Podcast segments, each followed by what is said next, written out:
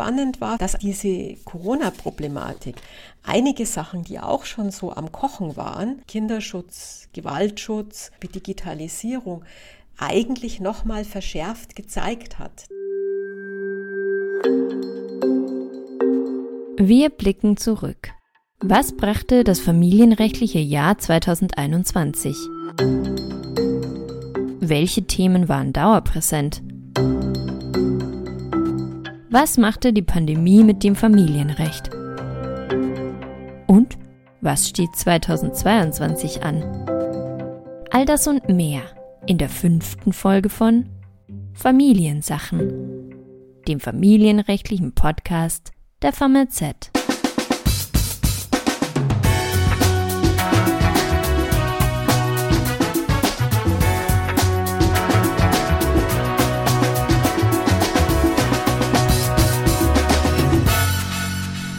Herzlich willkommen zu Folge 5 von Familiensachen, unserer letzten Folge in diesem Jahr. Mein Name ist Veronika Bodensteiner und mit dabei sind wie immer Jörn Müller und Philipp Reuss. Schön, dass ihr da seid. Hallo. Hallo. Und auch mit dabei ist heute, wie schon ganz am Anfang in unserer Nullnummer, Andrea Nagel, Leiterin des FAMZ-Redaktionsbüros. Hi Andrea. Ja, hallo. Ja, schön, dass du es nochmal wagst mit uns. ja, mal, mal gucken, was ihr heute von mir wissen wollt. Ja, wir wollen ja heute zusammen auf das familienrechtliche Jahr zurückblicken. Und ähm, ja, Andrea, wir hatten uns im Vorfeld schon unterhalten, was uns dazu so einfällt. Und da kam uns natürlich ganz aktuell der Koalitionsvertrag in den Sinn. Zu diesem hat ja die FAMZ gerade erst einen Newsletter verschickt mit einem Editorial von Anatol Dutta zum familienrechtlichen Teil des Vertrags. Und ähm, da ist uns dann auch aufgefallen, dass wir unseren aller, allerersten FAMZ-Newsletter im Februar 2018 zum letzten Koalitionsvertrag verschickt haben. Ja, Andrea, ja. was sagst du? Kannst du Parallelen erkennen zwischen den Verträgen? Es ist ja eigentlich auch gar kein Wunder, dass da immer sofort ein Newsletter kommt zu dem neuen Koalitionsvertrag. Äh, erstens mal ist es ja interessant, wie viel Familienrecht in so einem Koalitionsvertrag immer steckt. Also sowohl jetzt bei dem von, von 2018 als auch bei dem neuen. Und es ist natürlich auch das, was dann im Koalitionsvertrag steckt, ganz interessant für uns in der Redaktion, weil wir da irgendwo uns schon mal so ein bisschen darauf einstellen können, was denn so in den nächsten Jahren auf uns zukommen wird, was wir für Beiträge vorbereiten, anfragen müssen, welche Themen wir besonders im Auge behalten müssen. Also von daher stürzen wir uns da natürlich immer sofort drauf. Mhm. Wobei dieses, wenn man jetzt mal so guckt auf den letzten auf, und auf den äh, diesjährigen, äh, es sind auch einige Sachen, die im Grunde weiter schwelen und so ein bisschen unerledigt sind, die sich so durchziehen. Ich meine, einiges ist interessanterweise auch äh, wirklich fertig geworden, größere Projekte noch in der letzten Legislaturperiode. Äh, was, ich, was mir so eingefallen ist beim Durchgucken, wir hatten eigentlich kurz vor dem letzten Koalitionsvertrag so den richtigen Kracher. Kurz vorher kam nämlich die Ehe für alle, mhm. relativ unerwartet und äh, so relativ alleinstehend.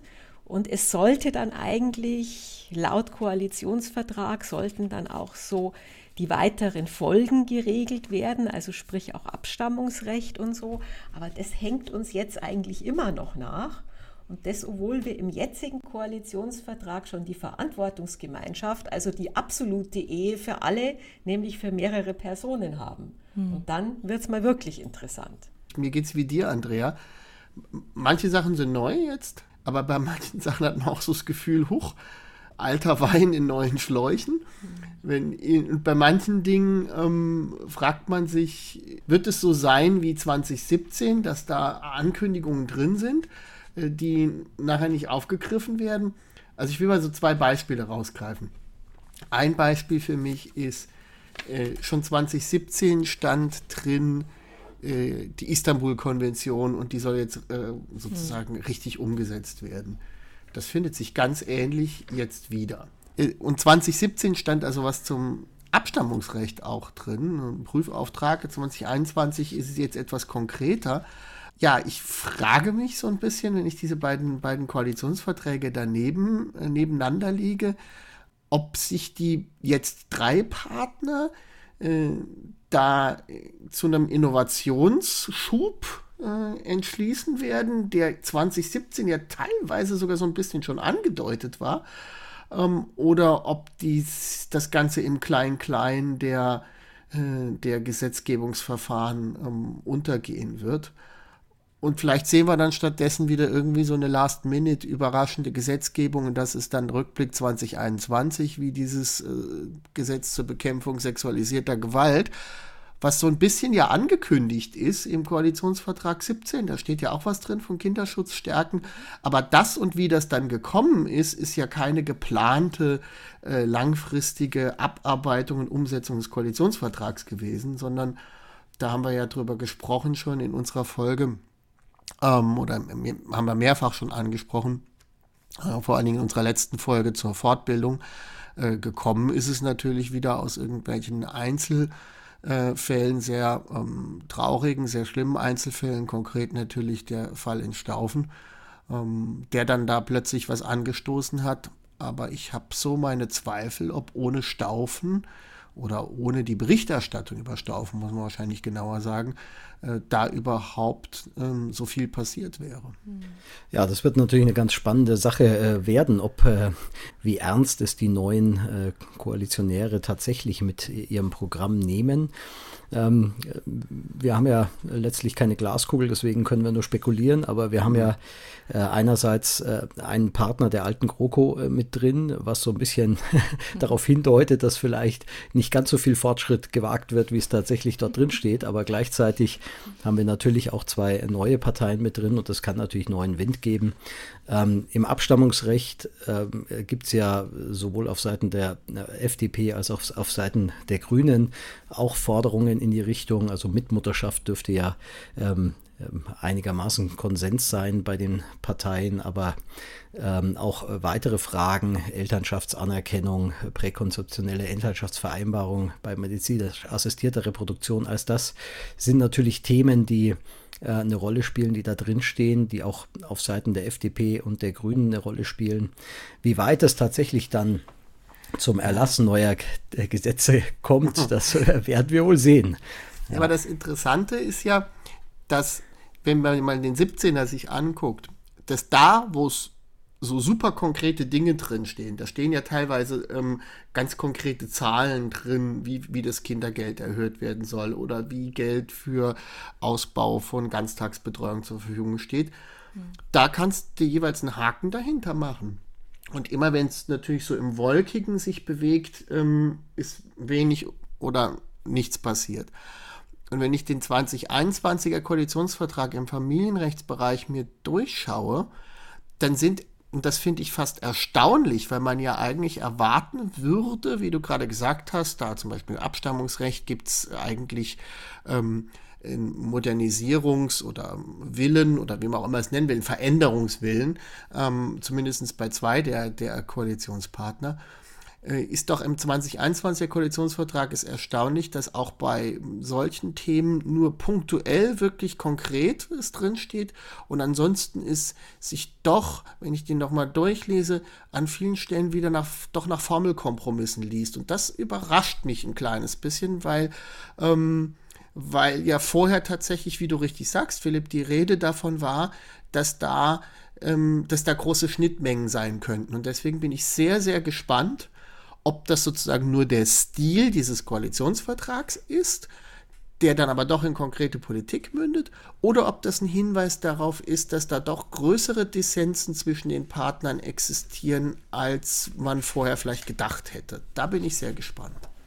Also was man natürlich sehen muss, ist, dass in dem 2021er Koalitionsvertrag die Sachen sozusagen übrig, sind zu bearbeiten, äh, die ja eigentlich schon seit Jahren schwelen, die ja selbst ja. vor dem 17er Koalitionsvertrag schon am Laufen waren, zum Beispiel äh, die Koordination mit dem Reproduktionsrecht, äh, was ja. ja. dann auch äh, nicht im Justizressort läuft, was im Medizinressort dann teilweise laufen muss.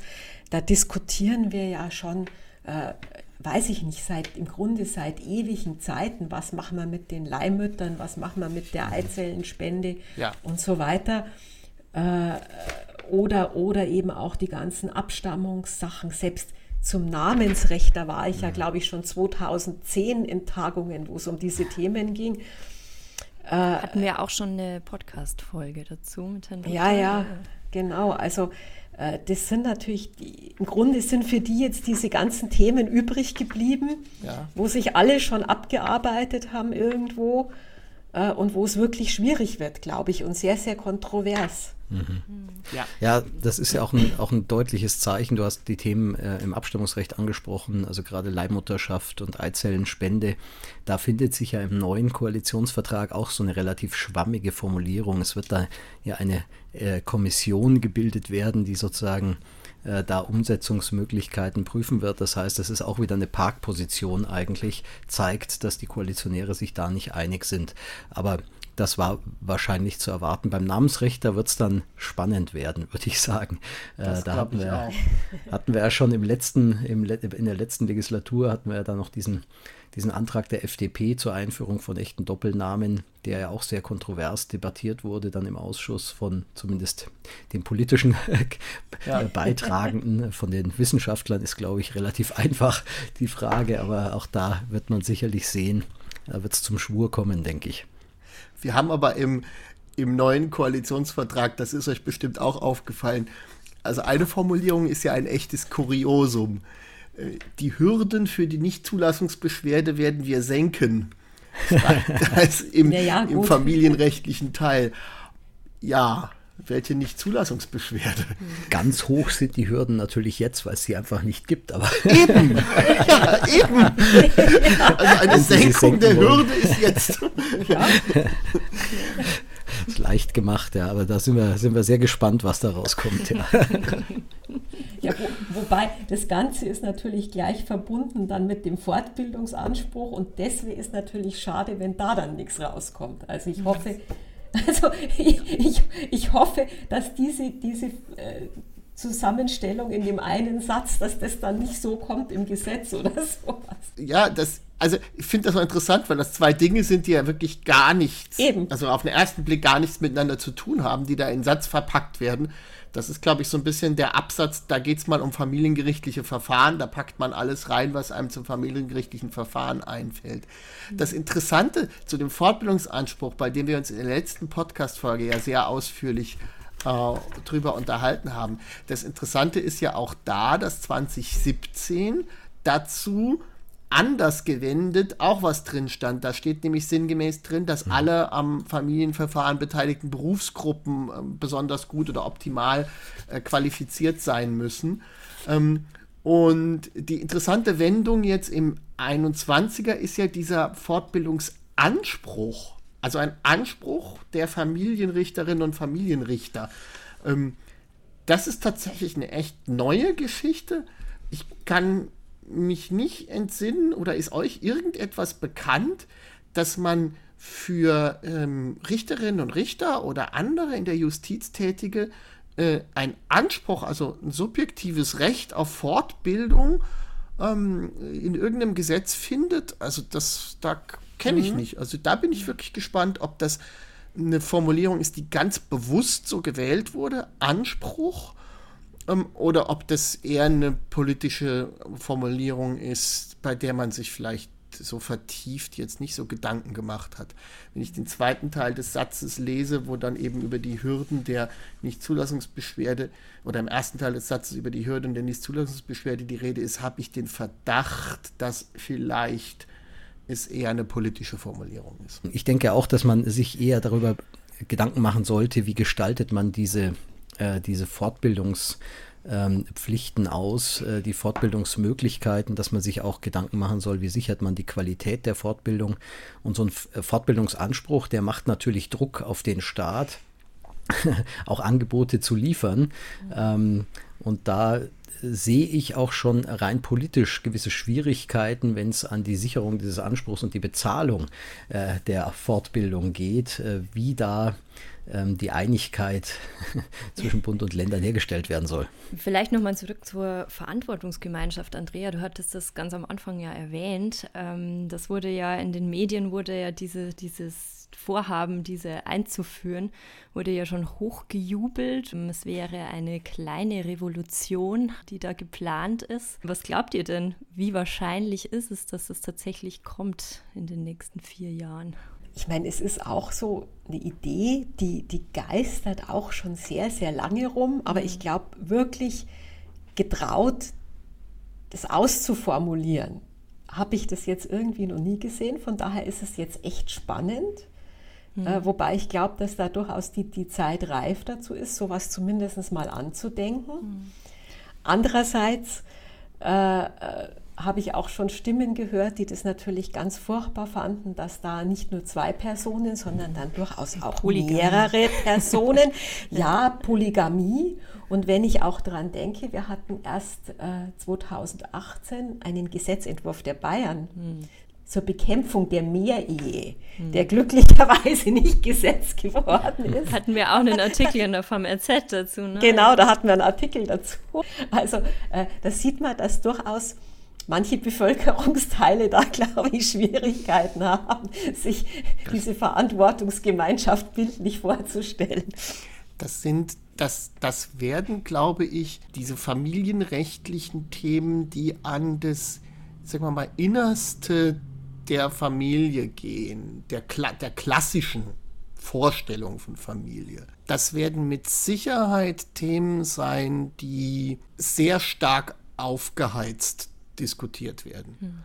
Das sieht man an solchen, sagen wir mal, gesellschaftspolitischen Themen schon jetzt, wenn ich überlege, dass es ähm, über die, dass eine der ersten Fragen völlig unabhängig, wie man dazu steht, aber eine der ersten Fragen, die sofort sehr kontrovers aufgegriffen wurde in den letzten Wochen in den Medien, war, ist ja die Frage der Änderung des Strafgesetzbuchs im Punkto 219 und A, ähm, was ja auch ein Thema ist, was sehr tiefe äh, Wertvorstellungen und äh, Vorstellungen von, vom Zusammenleben berührt.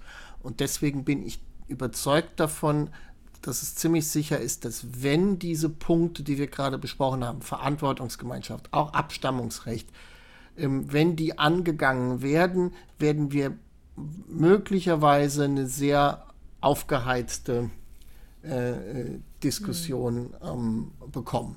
Ähm, und das wird interessant, wie die, was dann hinten rauskommt. Hm.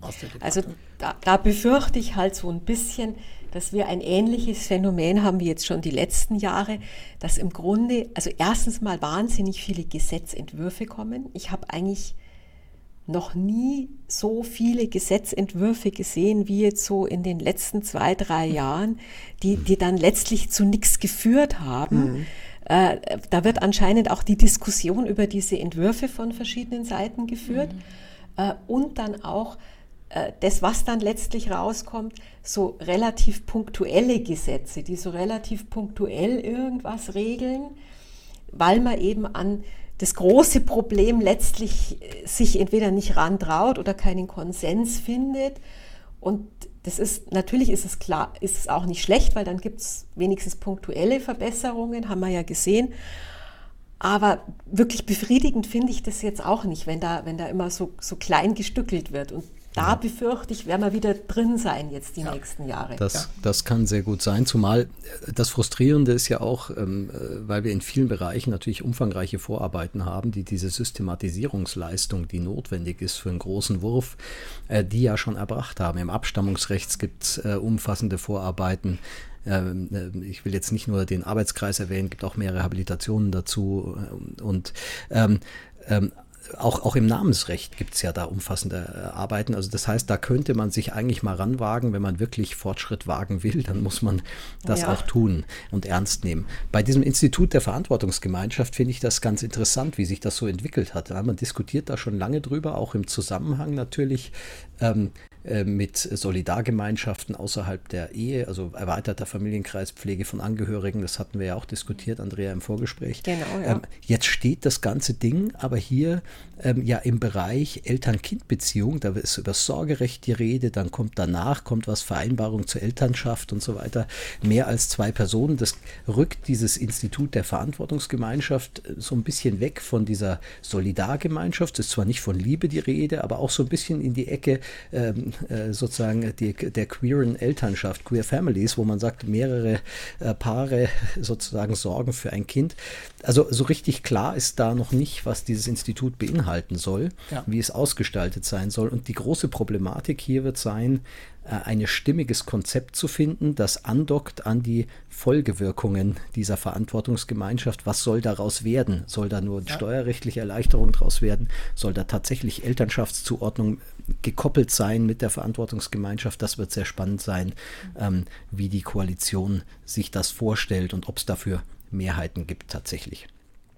Das ist eine, ist eine hochspannende Frage. Und die Frage ist vor allem, also diese Verantwortungsgemeinschaft, die wirft ja, wenn sie, also die kann ja in ganz verschiedenen Facetten oder Spielarten gemeint sein. Und es kann natürlich sein, dass genau das passiert, was die Andrea angesprochen hat, dass man sich sozusagen, dass man nur so eine, so eine Bits and Pieces Geschichte hat und wenn das passiert, dann wird wahrscheinlich eine ganz eng begrenzte, wenn es überhaupt kommt, Regelung kommen, die dann unter diesem Stichwort irgendeinen Spezialfall löst. Aber wenn natürlich das so gemeint ist oder begriffen wird, dass man ein Institut schafft, das eine ganz grundlegende neue Möglichkeit der gemeinsamen Verantwortungstragung für was auch immer schafft, dann ist es so tiefgreifend, dass man ganz, ganz viele Fragen im Familienrecht, im Erbrecht, im Steuerrecht mhm. ähm, sich stellen muss ähm, die, die dann wieder ganz, ganz viele Folgeprobleme nach sich ziehen. Das kann dann eigentlich nur gelingen, wenn man wirklich einen, fast eine Generalinventur in diesem, in diesem Bereich macht. Und da bin ich gespannt, was da kommt. Und ich habe aber eher den Eindruck, wie auch die Andrea, dass es so eine, vielleicht doch wieder so eine Einzelfallgeschichte wird. Weil wenn ich zum Beispiel einen anderen Satz im Koalitionsvertrag lese, in dem halt drin steht, dass den, dem äh, Kind jetzt ein Recht gegeben werden soll auf Umgang mit Geschwistern und Großeltern. Und man weiß ja im 1685 BGB ähm, steht drin, dass Geschwister und Großeltern ein Recht auf Umgang mit dem Kind haben.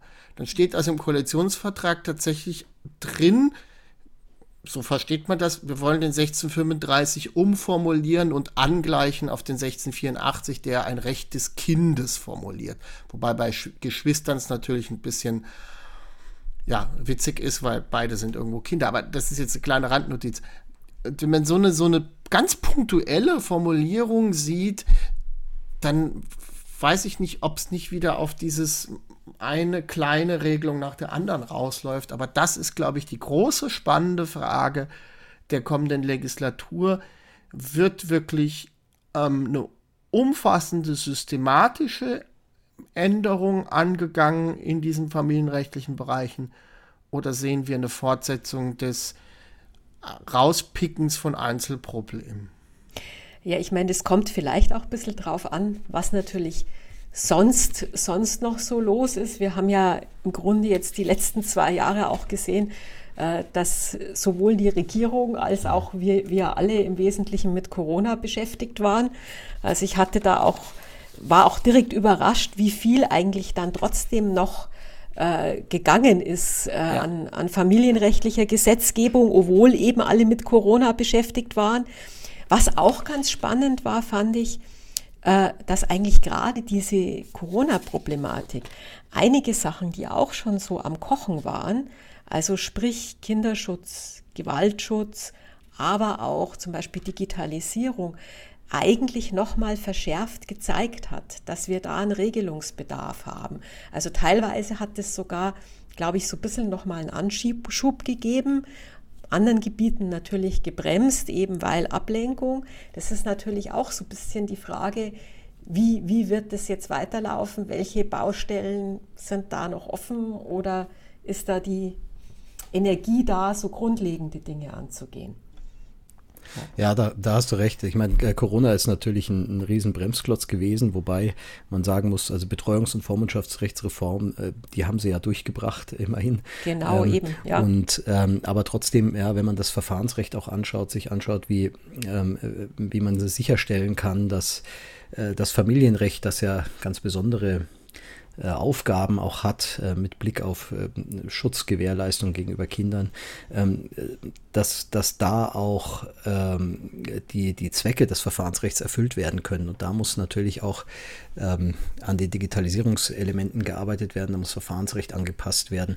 das hab, haben die schon auf dem Schirm, aber ich weiß auch nicht, also die Paralleldebatte in dem, im Zivilverfahren, die geht auch voran, aber so richtig konzertiert, ja, ja. dass man dann einen Masterplan hätte, sieht das auch nicht so aus. Ja, also da ist viel Bedarf noch da. Ja, ich meine, wir sehen ja jetzt, ich meine, der elektronische Rechtsverkehr und das besondere Anwaltspostfach ist zwar jetzt auf dem Weg, aber eigentlich ja schon wieder hinten nach, äh, weil eine Regelung äh, für Anhörungen online oder so, die mhm. haben wir halt immer nicht, die wir eigentlich, ja. wo wir jetzt gesehen haben, die würde man dringend brauchen und die wahrscheinlich auch ohne Corona äh, nicht so eine schlechte Alternative wäre für manche mhm. Dinge.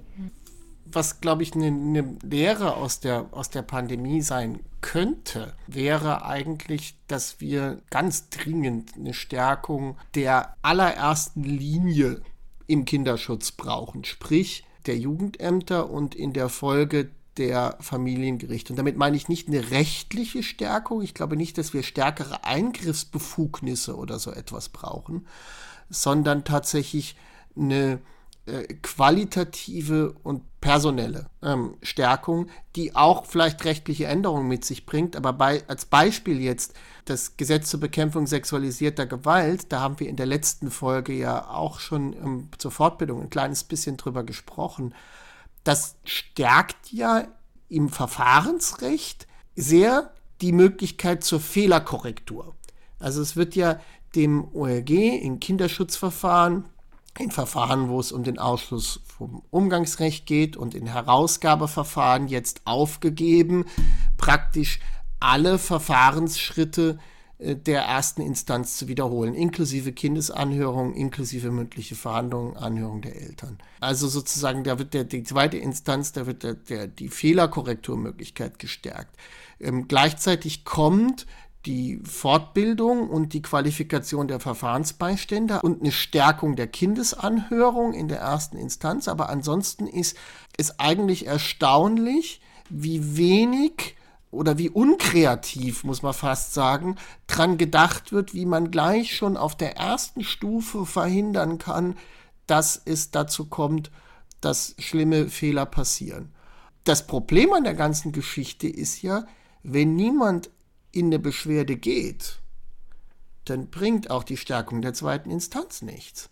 Um, und das wird meines Erachtens in dem Gesetz doch irgendwo ein Stück weit nicht ausreichend beleuchtet. Und das finde ich aber auch so nicht im neuen Koalitionsvertrag. Und das ist, glaube ich, eine starke Aufgabe äh, von, von Wissenschaft und Praxis, da einen Fokus drauf zu legen und zu gucken, wie können wir die erste Instanz ganz praktisch in die Lage versetzen, noch besser zu werden. Das, das wäre so mein Wunsch, wo ich so ein bisschen hoffe, dass das vielleicht, äh, vielleicht doch nochmal Einfluss, äh, Eingang findet in die, in die Beratungen, wenn es tatsächlich um konkrete Gesetze geht.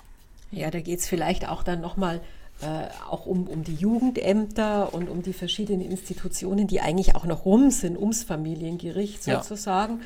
Ja. Äh, da haben wir ja eigentlich auch schon lang nichts mehr davon gehört, wobei, ja gut, es gab dieses Kinder-, Kinder- und Jugendstärkungsgesetz. Genau. Aber so wirklich habe ich da eigentlich auch nicht mehr gesehen, dass da so viel mehr dann in der Diskussion ist dazu. Aber wahrscheinlich wäre das auch noch, da hast du recht, Jörn, das ist so eine Baustelle, die ist ein bisschen untergegangen, aber die wäre eigentlich ziemlich wichtig, ja. Ja, das ist, das ist tatsächlich ein ganz, ganz konkretes, praktisches Problem. Ich höre von ähm, vielen, vielen Kolleginnen und Kollegen und auch von Mitarbeiterinnen und Mitarbeitern von den Jugendämtern, dass die zurzeit brutal brutalste Personalprobleme haben, Nachwuchssorgen haben, dass es in vielen Jugendämtern unbesetzte Stellen gibt. Das ist, das ist ein ganz, ja. ist eigentlich ein mhm. ganz banales Problem, mhm. aber das ist mhm. halt im sozialen Bereich halt mhm.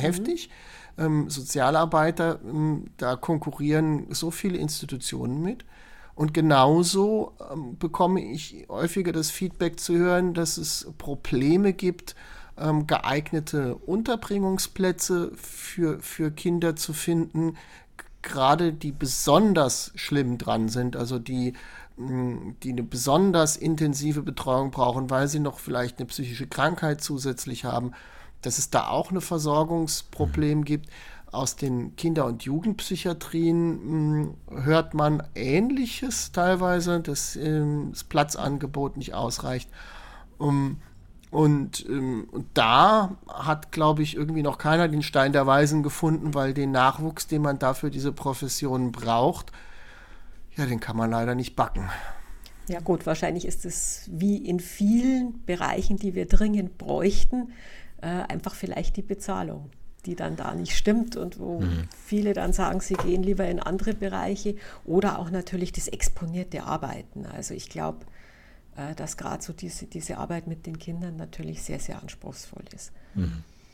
Und ja. das, ja, aber ich meine, es, eigentlich wäre das trotzdem schön, wenn man das zumindest das von der Seite, wo man es angehen kann, mal noch angehen würde. Nee, das, das fehlt irgendwo. Also gleich mal ganz oben auf den Pharmazet-Podcast Wunschzettel an ja. die Regierung, genau. diesen Punkt mit zu bedenken. Ja. Aber ich muss, noch, ich muss noch einen ganz radikalen Wechsel hier machen. Wir haben doch gerade noch ein ganz anderes äh, spannendes Thema. Ja. Ähm, im Familienrecht. Und das ist, äh, vor ein paar Tagen gab es ja auch den, den, den Sonder-Newsletter, äh, mhm. äh, die neue Düsseldorfer Tabelle, um mal so richtig jetzt oh, Hardcore, ja. Hardcore, ins, Hardcore ins Familienrecht genau, Hardcore zu gehen. Familienrecht, ja. Mit, mit, mit Spannung erwartet, ähm, werden es zehn zusätzliche Stufen, werden es fünf zusätzliche Stufen, was ist mit dem, äh, dem Anreiz Siebtel oder dem Anreiz Zehntel?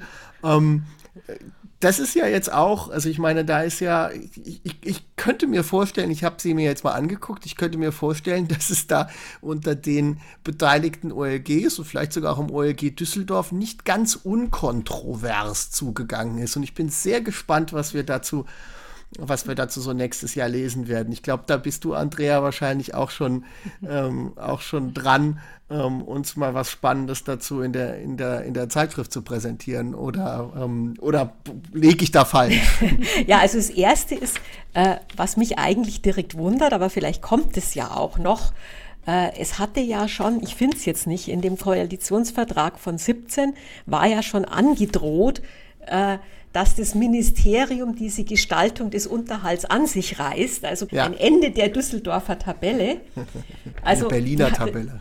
Genau, das haben sie bis jetzt nicht wahrgemacht. Mhm, genau, hier heißt es äh, auf Seite 133 des alten Vertrags, wir prüfen, inwieweit Unterhaltsbedarf und Selbstbehalt verbindlich geregelt werden können. Genau. genau. Also es gibt, es gibt im Neuen eigentlich nur eine Andeutung und da heißt es ja, wir wollen, ich zitiere aus dem Koalitionsvertrag, wir wollen im Unterhaltsrecht die Betreuungsanteile vor und nach der Scheidung besser berücksichtigen, ohne das Existenzminimum des Kindes zu gefährden. Und das würde ja auch in irgendeiner Weise natürlich in die Unterhaltsberechnung reingrätschen. Ob das dann das Einfallstor dazu ist, gleich das gesamte ja, äh, Kindesunterhaltsrecht äh, sozusagen gesetzgeberisch in die Hand zu nehmen und damit die Düsseldorfer Tabelle zu beerdigen, das ist eine Frage, das werden wir sehen.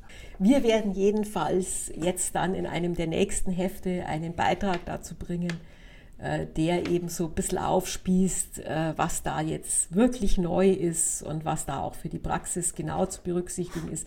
Ein bisschen auch die Hintergründe nehme ich mal an. Äh, also ich habe den Beitrag noch nicht, der ist in Arbeit. Ich meine, es ist ja nicht ganz so spannend geworden, wie, wie es eigentlich, also es waren ja eigentlich immer noch größere Änderungen im Gespräch. Die sind jetzt diesmal auch nicht drin, sondern im Wesentlichen eben diese zusätzlichen Stufen. Aber ja, es bleibt auf dieser Front weiterhin spannend. Jetzt habe ich den Eindruck, wir haben äh, ganz viel über die Zukunft geredet, obwohl wir eigentlich über die Vergangenheit reden wollten. Aber vielleicht bleiben wir gleich dabei und äh, blicken noch ein bisschen mehr in die Zukunft und was wir im Podcast so geplant haben für nächstes Das Familienrecht Jahr. ist halt immer zukunftsgewandt. Ja, das stimmt natürlich. Ja, ist auch spannender. Nee, wir hatten ja auch zu vielen Themen, die wir jetzt erwähnt haben, schon gerade was äh, Corona und Pandemieauswirkungen betrifft, haben wir jetzt auch einige Podcasts geplant geplant. Vielleicht Jörn und Philipp, könnt ihr da mal was dazu sagen, was jetzt so auf unserer Liste steht? Also auf jeden Fall steht natürlich ähm, das Thema Abstammungsrecht drauf. Ja, das äh, werden wir ähm, relativ zeitnah bearbeiten und werden da über ähm, die Reproduktion und ähm, äh, Abstammung und Mitmutterschaft und all diese Themen werden wir sprechen. Das wird sehr spannend werden. Und ähm, gestern haben wir natürlich auch wieder eine Einladung äh, des Europäischen Gerichtshofs bekommen, mhm. uns ein bisschen zu unterhalten über mhm. ähm, äh, Abstammungsverhältnisse, die aus dem Ausland, mhm. äh, die im Ausland begründet worden sind, äh, im EU-Ausland begründet worden sind und deren Anerkennung, also äh, Stichwort Anerkennungsprinzip, ähm, jetzt auch im Familienrecht, Abstammungsrecht, ähm, da werden wir sicherlich auch ähm, eine Folge dazu machen. Jörn, dann gibt es noch viele weitere weitere spannende Themen, die natürlich auch ja. fern des Abstammungsrechts liegen. Äh, du, Andrea, hast das angesprochen, äh, die ähm, familiengerechtlichen äh, Gutachten und die Qualität. Wir haben jemanden, mhm. den wir zwar nicht speziell zu diesem Thema hören werden, aber der sich damit extrem gut auskennt, nämlich die Frau Kannegießer, mit der wir allerdings sprechen wollen über ähm, die Frage Kindeswille, Kindesanhörung ähm, und die Bedeutung ähm, des Kindeswilles generell im, im Familienrecht. Das ist ein Dauerbrenner. Ähm, aber da gibt es, glaube ich, auch vielleicht ganz spannende Erkenntnisse, ähm, auch aus den, aus den Nachbarprofessionen. Und da ist natürlich die Frau Professor Kannegießer perfekt, weil sie ja äh, Juristin und äh, Psychologin ist. Ähm, und das, da erhoffe ich mir ein ganz spannendes Gespräch ähm, über die Rolle von Kindern im, im Verfahren und über die Bedeutung des Kindeswillens nachher auch im, im, im materiellen Recht.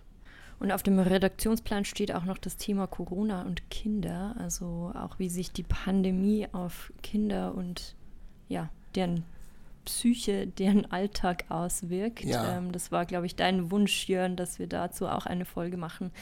Genau. Ja, das, das, da bin ich, das, da suchen wir noch, das können wir mal nach ja. rausgeben in die Community. Wir haben zwar ein paar Namen, wir haben zwar ein paar Namen im, im, im, im, im Kopf, ähm, aber da sind wir, ähm, da sind wir dankbar, wenn wir Input kriegen zu diesem Thema, wie wir das beleuchten sollen, einerseits mhm. inhaltlich und vielleicht auch ähm, Vorschläge, mit wem wir uns darüber unterhalten sollten. Das kann man ja wirklich von ganz, ganz vielen verschiedenen Blickwinkeln beleuchten. Ähm, und das wäre mal so ein, so ein Aufruf, ähm, uns Mails zu schreiben und uns Ideen zu geben, Input zu geben, weil ich glaube nicht, dass wir 2022 zu Ende bringen können, ohne ernsthaft über die Frage Corona und Familien, Corona und Familienrecht gesprochen zu haben.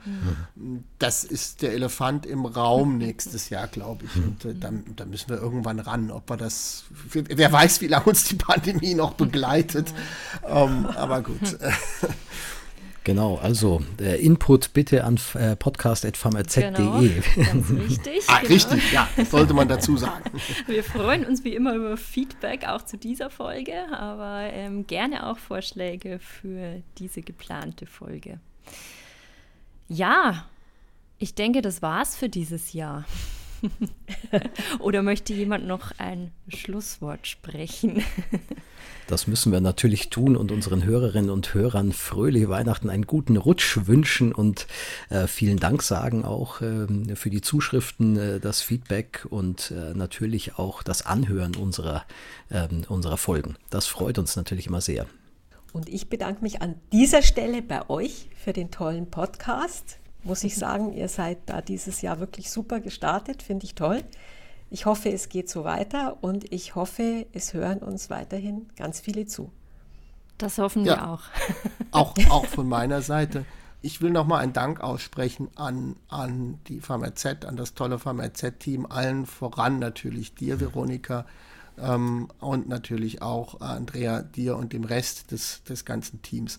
Ähm, als, was so als kleine verrückte Idee im, im Sommer begann, ähm, dass das jetzt so ein tolles Projekt geworden ist, das ist ganz, ganz maßgeblich euch zu verdanken und ähm, es ist wirklich klasse und ich, wir sind gespannt, ähm, wie wir in die Zukunft weitergehen. Wir haben ja so die Idee, dass wir immer so ein Jahr lang als Season sozusagen machen. Dann mhm. haben wir im Sommer nochmal vielleicht ein anders, nochmal ein kleines bisschen Revue passieren zu lassen.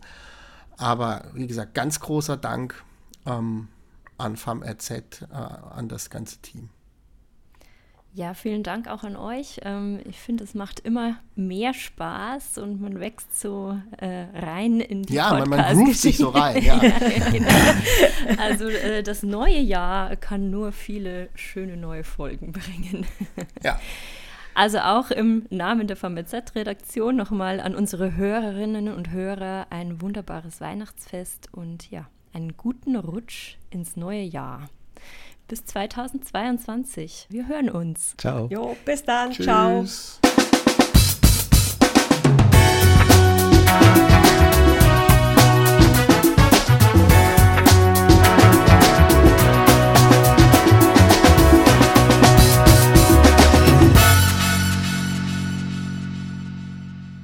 Familiensachen, der FAMNZ Podcast. Eine Produktion des Gieseking Verlags.